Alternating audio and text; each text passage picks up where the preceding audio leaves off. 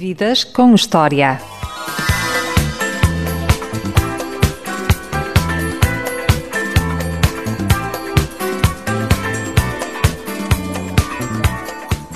A minha convidada desta emissão é uma verdadeira mulher dos sete ofícios. É professora universitária, bióloga, escritora e até, imaginem, já tocou a pandeireta e fez cores com Zeca Afonso. Boa tarde, Clara Pinto Correia. Olá. Antes de mais, muito obrigado por nos receber em sua casa. Olha, essa é um prazer. O que é que lhe ainda falta fazer, Clara Pinto Oh, Correia? tanta coisa, desde subir os, os Himalaias até mergulhar na Fossa das Marianas. As possibilidades são ilimitadas, não é? O mundo é tão grande. Mas já fez muita, muita coisa. Já, mas há assim coisas fabulosas, extremamente ambiciosas que, que eu ainda gostaria de fazer, em termos eh, académicos, em termos eh, da minha criatividade. E depois ainda falta criar, acabar de criar os meus filhos. A gente, quando tem filhos, é para sempre, não é? E eles eh, estão os dois quase a fazer eh, 19 e 18 anos, são, são um projeto em curso, o futuro deles está tudo em aberto. Uh, por várias razões, são dois rapazes uh, muito agarrados ainda à mãe e ao pai. E numa altura em que todos os adolescentes fogem dos pais a sete, a sete pés, eles são o género de pessoas que precisam muito de nós e nos procuram muito. E, portanto, ainda há a grande aventura da vida deles que, que está por se cumprir e da qual eu faço parte. A Clara passou parte da sua infância em Angola. Sim. Que recordações tem das terras africanas? Imensas e as mais bonitas todas e a grande dívida de gratidão que eu tenho para com a para com o solo africano que foi o meu o meu sonho de menina de vir a ser bióloga se não fosse aquela ah, aquela paisagem espantosa aquelas manifestações ah, de fenomenologia natural assombrosas ah, toda aquela festa da vida que nós presenciamos ali, eu provavelmente teria desenvolvido outros instintos em relação a, a que queria dedicar a minha vida. Mas a, a descoberta do, do, do fantástico espetáculo da vida deu-se lá. E a, a minha decisão de, de dedicar a minha vida ao estudo, de, ao estudo da vida, eh, com letra grande, eh, apareceu aí, logo aos seis anos. E, e grande parte do meu coração está sempre em África. E, e, quando eu chego lá é, é onde eu me sinto realmente bem, é onde, é onde a pressão osmótica está realmente bem regulada, é onde eu me descontraio completamente, é onde, é onde eu sinto que estou de facto a dar o melhor de mim. E, e, e o processo do, da longa estadia em África com a minha família, com o qual eu sonho há, há muitos anos, ainda não se cumpriu, e isso é outra das partes da minha vida que ainda está por cumprir também. Hoje em dia, ainda sonha ser uma Park Ranger? Não era nada, nada, nada um mau projeto para a reforma, está, está completamente de pé. O pai oferecia muitas revistas da National Geographic. Fazia parte de uma tradição da nossa família, sim, não sei se era Foi o meu assim que pai. aprendeu a ler. Não, aprendi a ler na escola, no São José de Cluny, com aquelas malditas freiras, coitadinhas das senhoras, que Deus as tenha, eh, deviam ter as melhores das intenções, mas os métodos, eh, naquela altura, nos anos 60, no ultramar, eh, nas freiras, os métodos de ensino eram extremamente severos, a menina dos cinco olhos ainda existia e estava com boa saúde e manifestava-se muito. Manifestou-se imenso com a minha mão esquerda, porque eu era canhota, eu troquei para a mão direita por causa das reguadas, e ainda hoje tenho uma letra esquisitíssima, Uh, inclinada para a esquerda e tenho que me pôr numa posição muito torta para, para conseguir escrever como os canhotos se põem, mas com a mão direita.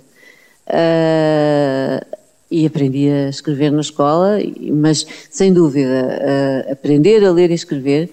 Aliás, os neurologistas sabem hoje, uh, e o professor Castro Caldas tem feito um trabalho espantoso a esse respeito, o nosso cérebro muda completamente de conformação e essa conformação é rígida, ou seja, a partir do momento em que se estabelece já não muda, o nosso cérebro muda todo no momento em que nós aprendemos a ler e fica determinado para funcionar de uma determinada maneira a partir desse momento. E eu lembro-me como se fosse ontem do meu momento de aprendizagem de leitura aos seis anos. Lembro perfeitamente do primeiro texto que li, uh, lembro-me todas as palavras e lem- lembro-me da sensação de epifania que aquilo foi para mim. Portanto, lembro-me perfeitamente, eu era obviamente muito encorajada em casa, nós tínhamos Os nossos pais eram ambos médicos, puxavam muito por nós, preocupavam-se muito com a nossa cultura, havia uma grande abundância de livros e assistia-se muito ao fenómeno da leitura. Agora, eu aprendi na escola, o meu primeiro processo de leitura minha, feita por mim, foi sozinha, encostada a uma árvore, com o livro nos joelhos, é bem, a primeira vez que li sozinha uma página inteira de texto, que para mim foi como ter-se obviamente aberto uma porta enorme à minha frente e eu ter visto as estrelas todas, não é? Que não estão à vista, ter, é como ter um telescópio e ver o universo de repente. É? Foi espantoso. E a Jane Goodall ainda continua a ser o seu ídolo? Uma grande heroína. A Jane Goodall, eu tive com ela pessoalmente aqui há uns anos num numa festa de homenagem que a minha Universidade da Lusófona uh, lhe organizou.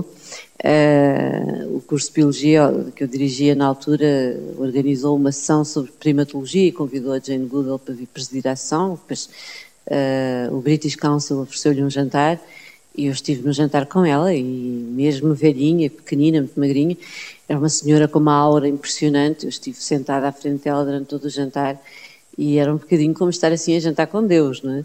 Uh, continuo com uma admiração enorme pela Jane Goodall, pelo seu trabalho e, e devo ela ao sonho, sim, de ter partido para uma floresta distante qualquer estudar o comportamento dos primatas e, e disso ter sido um grande pontapé de saída para eu perceber que o meu destino era estudar Biologia. Ainda guarda algum cheiro da infância? Imensos. É africano ou é português? Africano, sim, no meu caso no meu caso africano, muitos cheiros, muitos. Sobretudo, sobretudo da maneira como a terra ficava a cheirar depois das chuvas, porque as plantas já estavam todas a crescer assim que parava de chover. Portanto, não é, é um cheiro que está muito muito intrinsecamente misturado com o ruído, que era o ruído das plantas a crescerem. Há muitas raízes em África, em Portugal também há, na, na, paisagem mediterrânica também há, mas em África isso é muito, é mais vistoso e é mais, é mais aparatoso o resultado. Há raízes que estão programadas para só germinarem quando chover. E, portanto, elas estão debaixo do sol, não estão a fazer nada, nós poderíamos, estão, estão em estado de latência, nós poderíamos pensar que estão mortas, e de repente chove e assim que elas são tocadas pela água da chuva, germinam.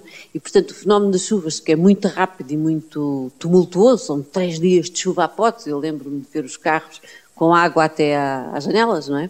Com as rodas todas desaparecidas debaixo da água. Uh, assim que para de chover, uh, aquelas plantas todas começam a germinar. Para já saltam cá para fora montes de animais que não se vêem no resto do ano, tipo umas cobras, lembro-me sobretudo de umas cobras verdes muito pequenininhas, super venenosas, muito pequenininhas, de um verde brilhante, que desatam a saltar para fora da terra assim às centenas e a desaparecer pelos cantos e muitos, muitos bichos que a gente não vê e depois dos, dos, das levas de voo das formigas brancas com asas e essas coisas. E depois era o, era o barulho das plantas a rebentarem do chão, das plantas que vinham dessas sementes, não é? Uh, e as plantas todas a aparecerem à superfície, portanto, tudo aquilo deitava cheiros muito específicos. E tinha um ruído que acompanhava. E que esse ruído sentia sobretudo durante a noite, quando estava tudo calmo. E para mim eram noites de autêntica magia, não é? E, obviamente uma criança que passa por isso recorda isso a vida inteira, não é? E depois temos o, o perfume muito intenso, muito forte da noite na, da noite na savana, não é? Quando, quando nós íamos para a Sela e para, e para, e para a Quissamba, que eram as, as grandes reservas de caça que havia lá ao pé de Luanda, onde passávamos a noite, e há, há aquele cheiro muito agridoce que os, uh, que os grandes mamíferos deixam, no, uh, deixam nas picadas, uh, e que se sente uma vez mais, sobretudo durante a noite, com, com, os ventos da noite, quando supostamente está tudo calmo, mas também quando os, predador, os predadores estão cá fora, é?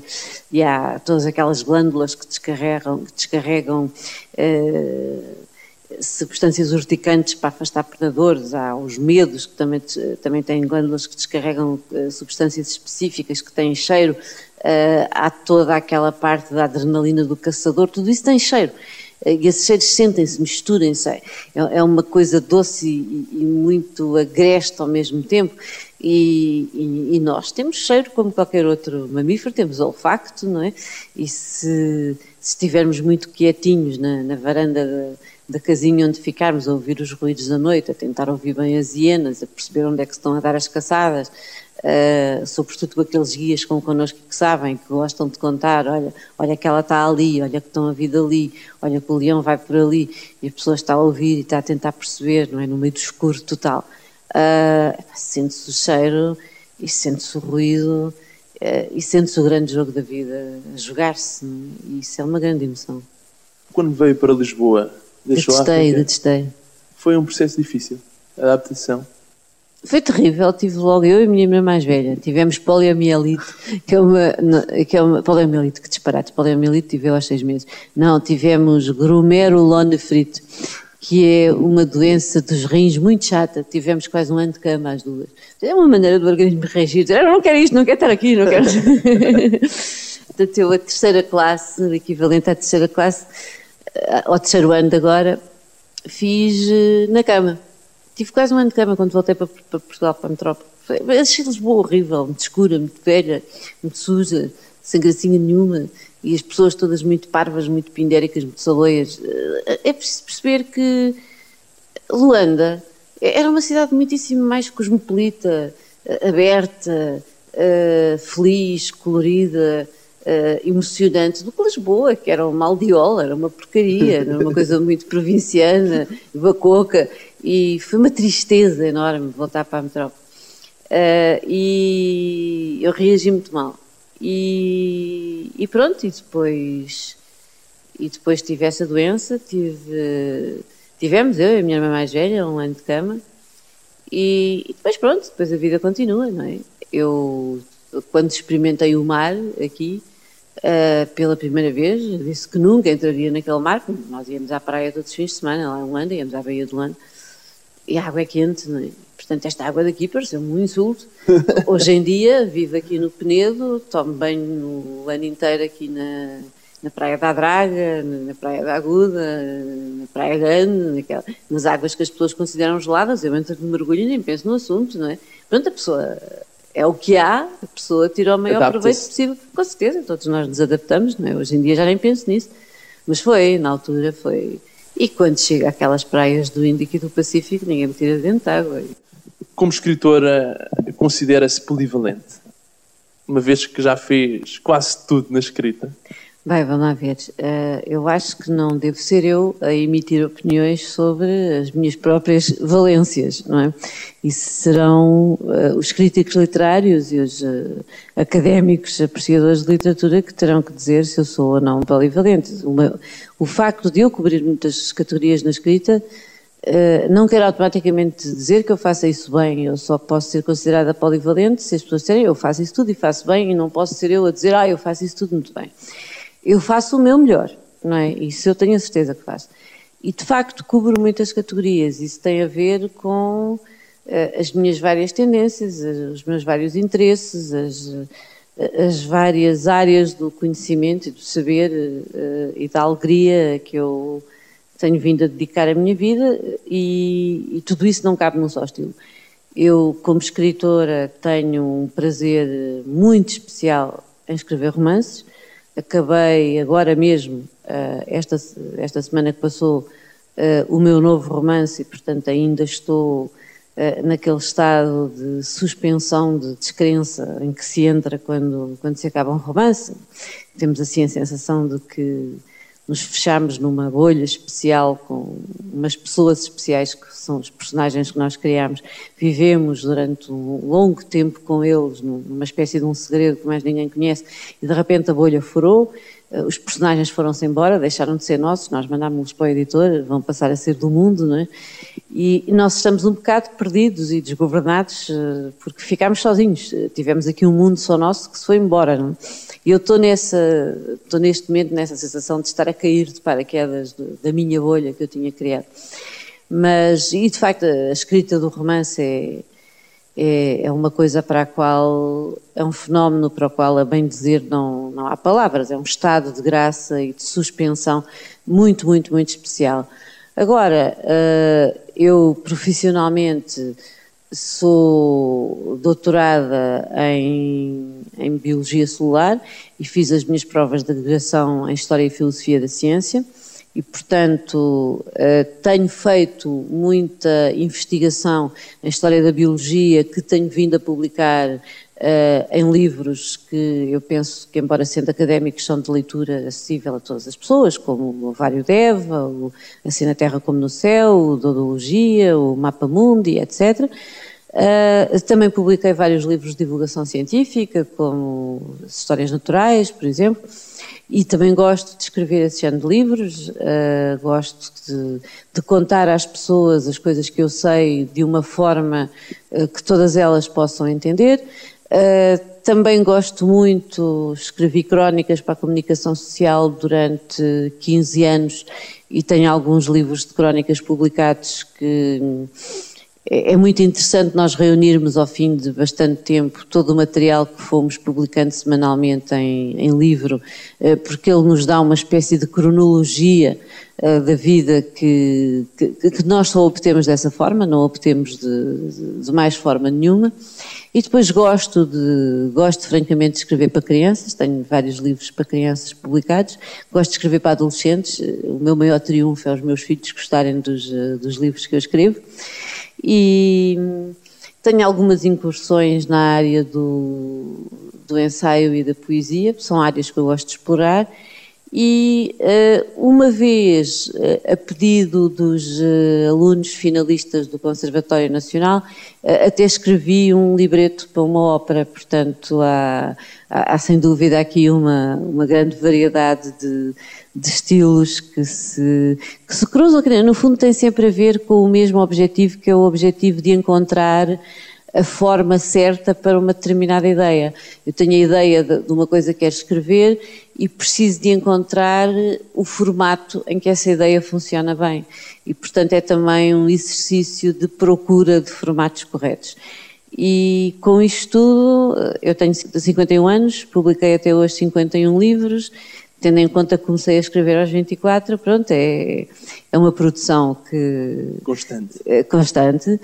Teve agora uma interrupção pela primeira vez na minha vida, eu aos 48 eh, anos comecei a ter um bloqueio, fiquei bloqueada, não consegui escrever absolutamente nada entre os 48 e os 50, devido a um, a um mau momento pessoal uh, e profissional que, que atravessei, um momento extremamente mau, que me bloqueou completamente, não consegui escrever, tirando o trabalho científico, não consegui escrever absolutamente nada.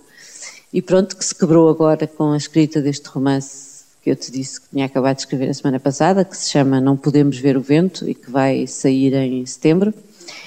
E, portanto, estou pronta para recomeçar e reatar o meu caminho e é um caminho que eu gosto muito, eu adoro escrever. E enquanto mulher, também se considera polivalente? Já foi jornalista, já fez televisão, faz rádio. Bem, eu fundamentalmente sou professora universitária. É professora. Mas isso não tem nada a ver com a ser mulher. Podia ser mulher ou homem, não é? Porquê a pergunta enquanto mulher? Porque se calhar há uns anos atrás isso não seria possível. É, Na geração mundos, da minha mãe? Sim, há alguns mundos onde trabalha que eram, há uns anos atrás, maioritariamente masculinos. Sim, eu sei. Rompeu fronteiras. Quando eu era mais novinha, sim. Eh, quando tinha 20 anos, já senti muitas vezes isso. Eh, por exemplo, quando eu entrei para a redação do semanário O Jornal, que já não existe, aos 20 anos, eh, era uma redação cheia de homens que olhavam para mim com ar, não sei, que o lobo deve ter olhado para o capuchinho vermelho, quando eu vi lá na floresta. As únicas mulheres da redação eram a minha mãezinha Edith Soeiro, que já faleceu e que se tornou uma pessoa importantíssima na minha vida, e a Lourdes Feio, que ainda está no ativo. Todos os outros eram homens. Uma, uma mulher de 20 anos a ser, a ser jornalista era de facto uma coisa nunca Pensável. vista. Sim. Uh, e publicar romances, uma mulher, uma miúda, publicar romances aos 24 anos também era uh, assaz impensável na altura. E ser professora assistente na faculdade? Uh, sim, aos 24 anos também era assim. Haveria poucas mulheres nessa altura, nessa posição? Na faculdade de medicina, sim, havia muito poucas. E. E eu lembro-me que até, tanto ser jovem, ser, não era tanto ser mulher, era ser muito novinha uh, e ter ar de miúda. Uh, eu fiz o doutoramento aos 32 anos, ainda nessa altura se dizia, agora já não, mas naquela altura ainda houve muitas pessoas que me diziam, mas porquê é que fizeste o doutoramento tão nova? Que é, hoje em dia, se os meus alunos ouvissem isto, desmanchavam-se a rir, quer dizer, porque o doutoramento novo, faz doutoramento novo aos uh, eh, 28 anos não é? E não é novo, é a idade normal de fazer o doutoramento. Rapaz e rapariga, já não há qualquer espécie de distinção. Em 1992, ele fazia o doutoramento aos 32 anos ainda era fazer o doutoramento muito nova. Ainda levantava algumas suspeitas, alguma coisa esta pessoa fez mal, aldrabou, não sei o quê, para já estar a fazer o doutoramento, não é? A única coisa que eu tinha feito, a, minha, a única coisa que eu tinha aldrabado é que tinha ido para a América para me despachar mais depressa. uh, e para fazer um doutoramento assim mesmo como eu queria. Bem puxado e interessante e Esse cheio de coisas novas. Para a América, foi a primeira grande mudança da sua vida?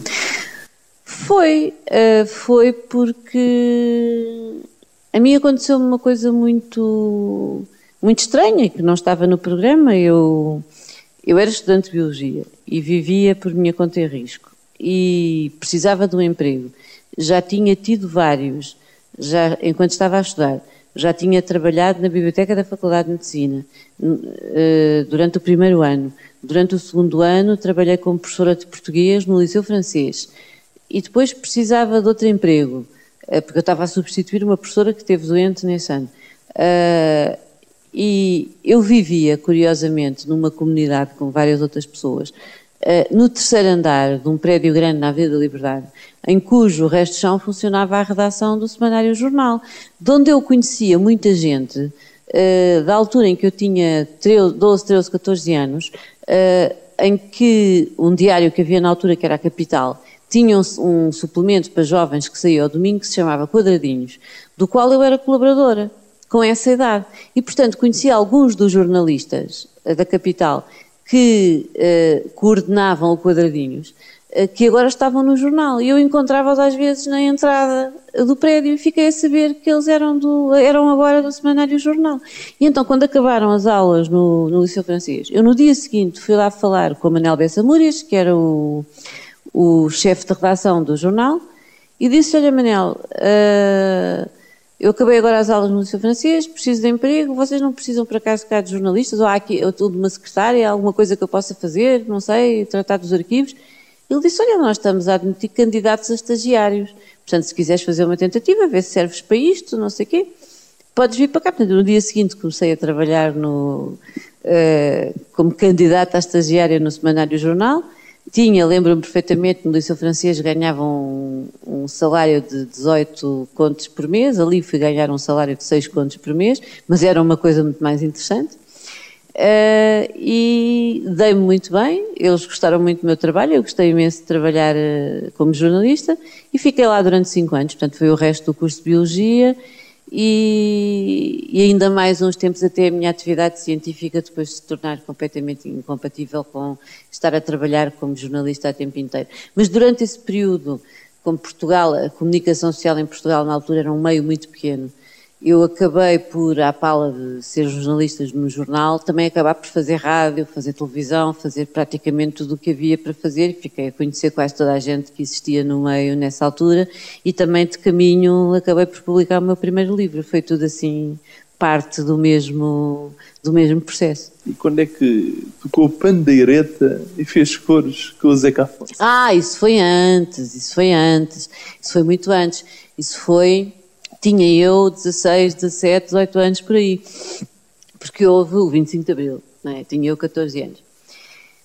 E na sequência do 25 de Abril, eu já cantava antes num coro, eu sou mezzo-soprano, e já cantava antes num coro de música tradicional portuguesa.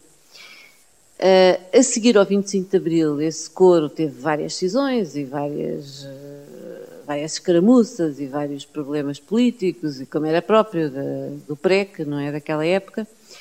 E eu acabei por ficar integrada num grupo chamado GIM, que era, nós chamávamos do grupo de indivíduos maus, mas não era, era o grupo de intervenção musical, que pertencia a, a um chapéu de chuva maior que era a FAPID, a Frente de Artistas Populares e Intelectuais Progressistas.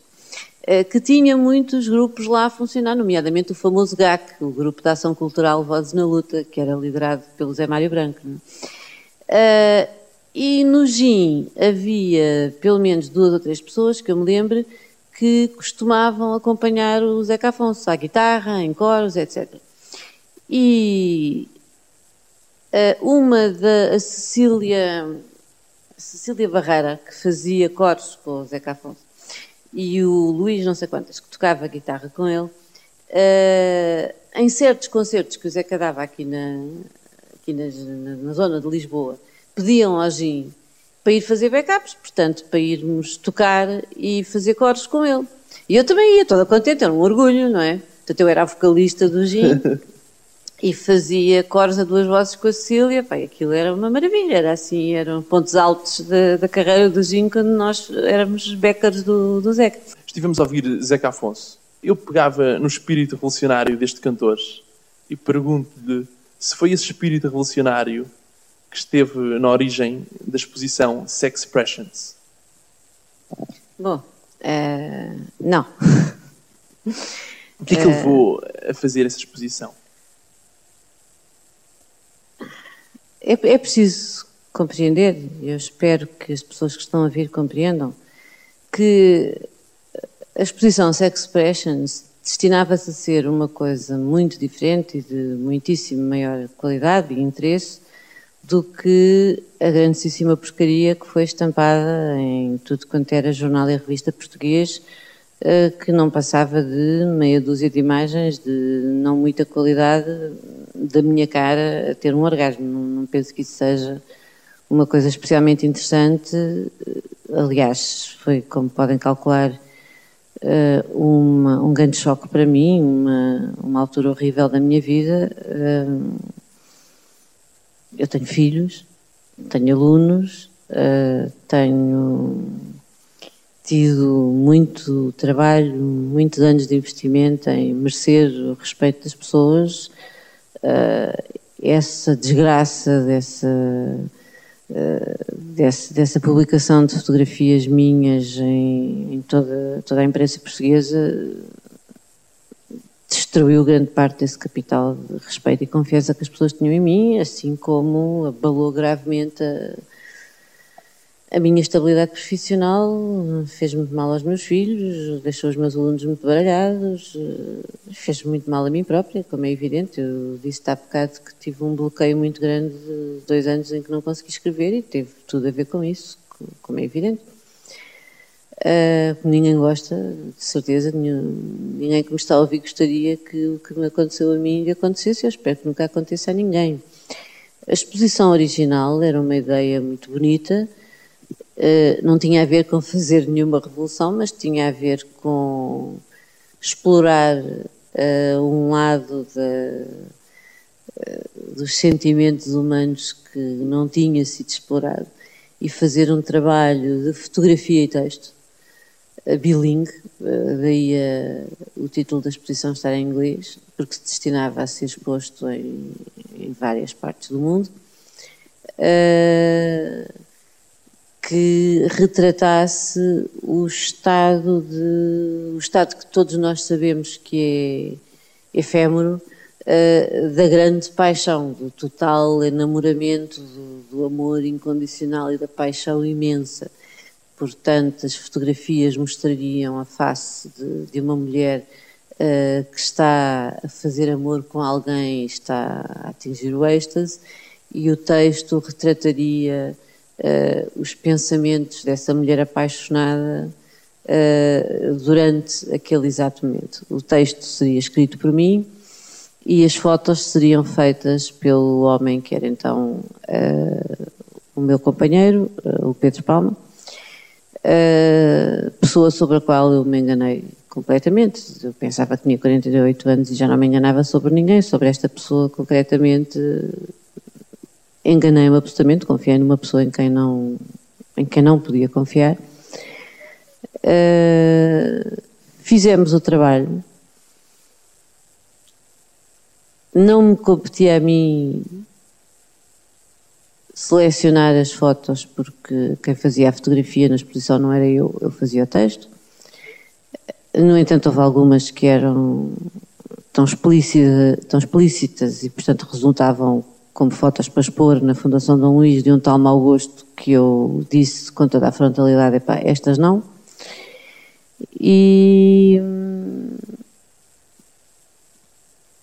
e pronto, e qual não é a minha surpresa quando um ou dois dias antes da exposição, que se destinava a ser uma coisa privada, numa fundação uh, extremamente intelectual, exclusiva e só para coisas de grande qualidade, onde as fotos eram acompanhadas por painéis de texto uh, tão importante como as fotos em si, eram só 10 fotos e a coisa ficava por aí.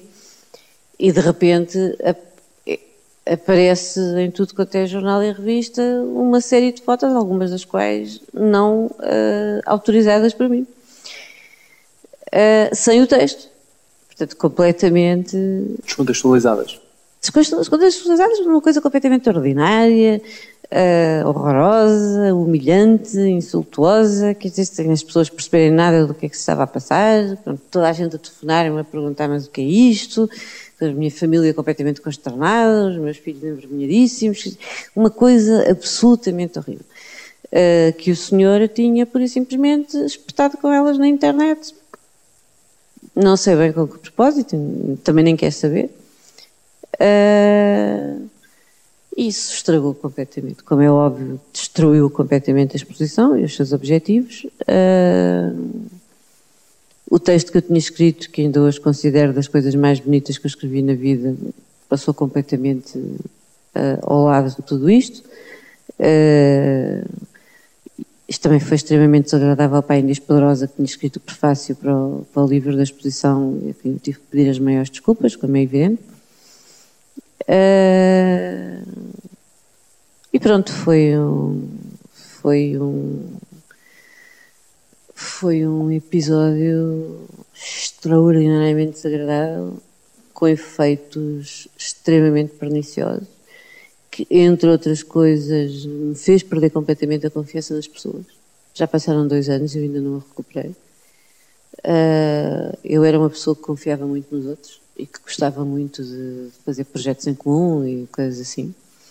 Uh, essa confiança que eu sempre tive, nunca mais a tive desde essa altura.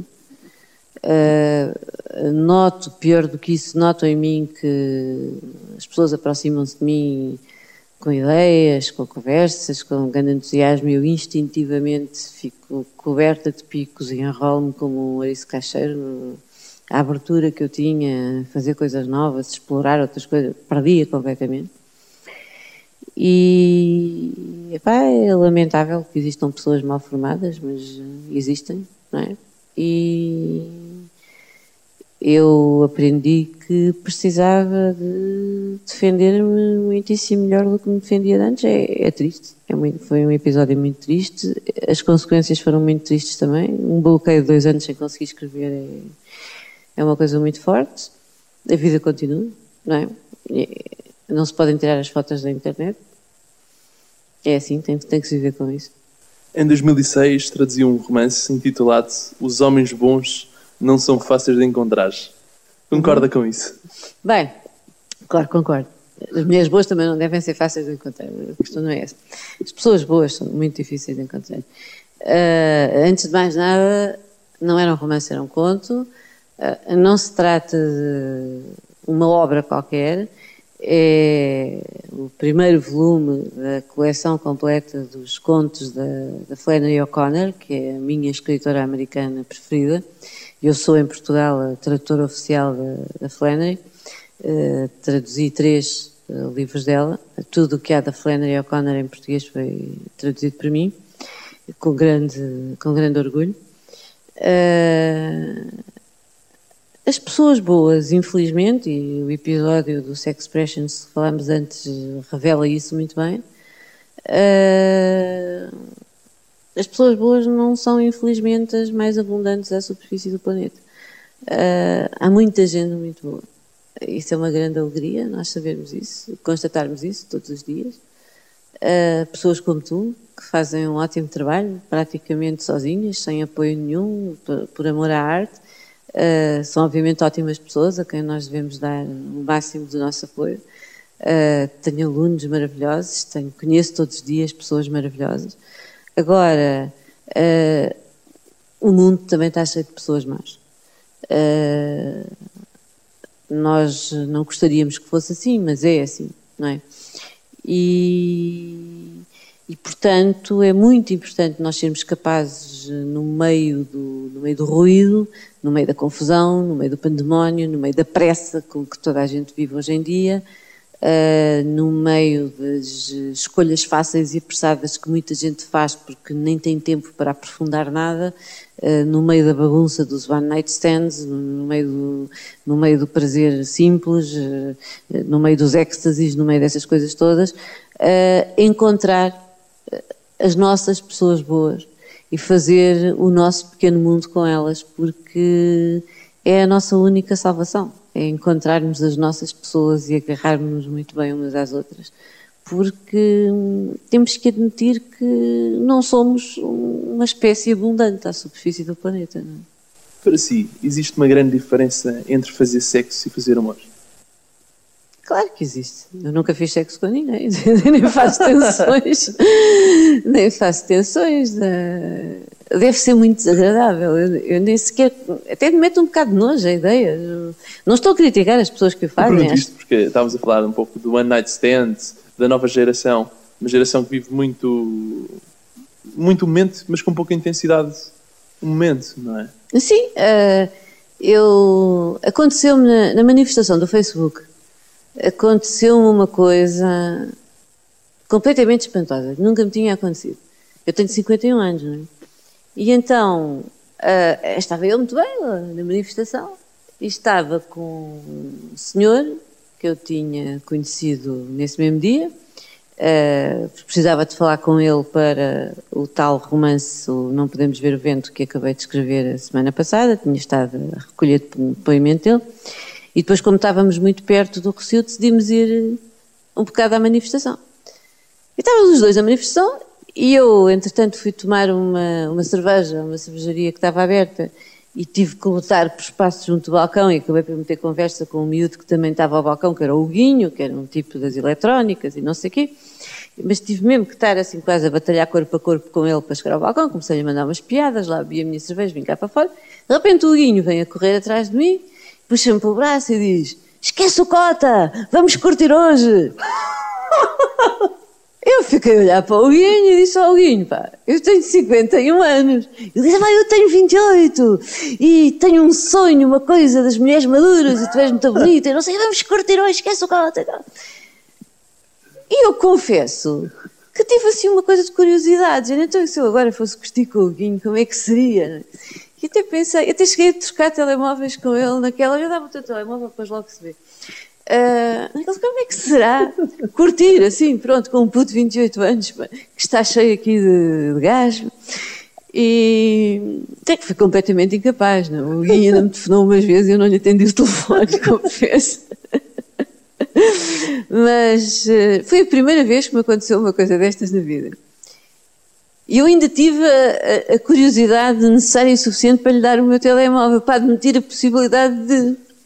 Uh, e, mas depois não fui capaz de chegar a vias de facto, porque de facto para mim é muito estranha a ideia de. Epá, ok, embora aí ter prazer, eh, só porque sim, porque a malta esbarrou um com o outro na manifestação do Facebook, então embora mandar uma queca e depois pronto.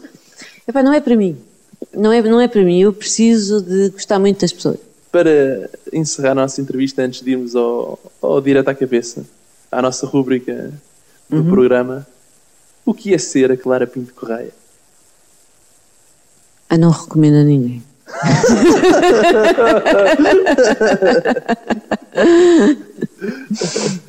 Vamos então ao direto à cabeça. Uhum. Pode ser chá ou café? Café.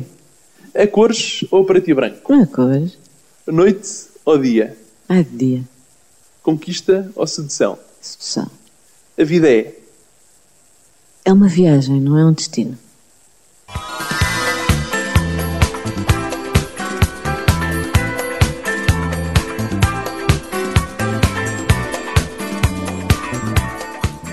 Eu sou o Diogo Marcelino e este foi mais um Vidas com História, a grande entrevista na rádio Ultra FM. Para ouvir em 88.2 ou então na internet sempre que quiseres em ultrafm.pt.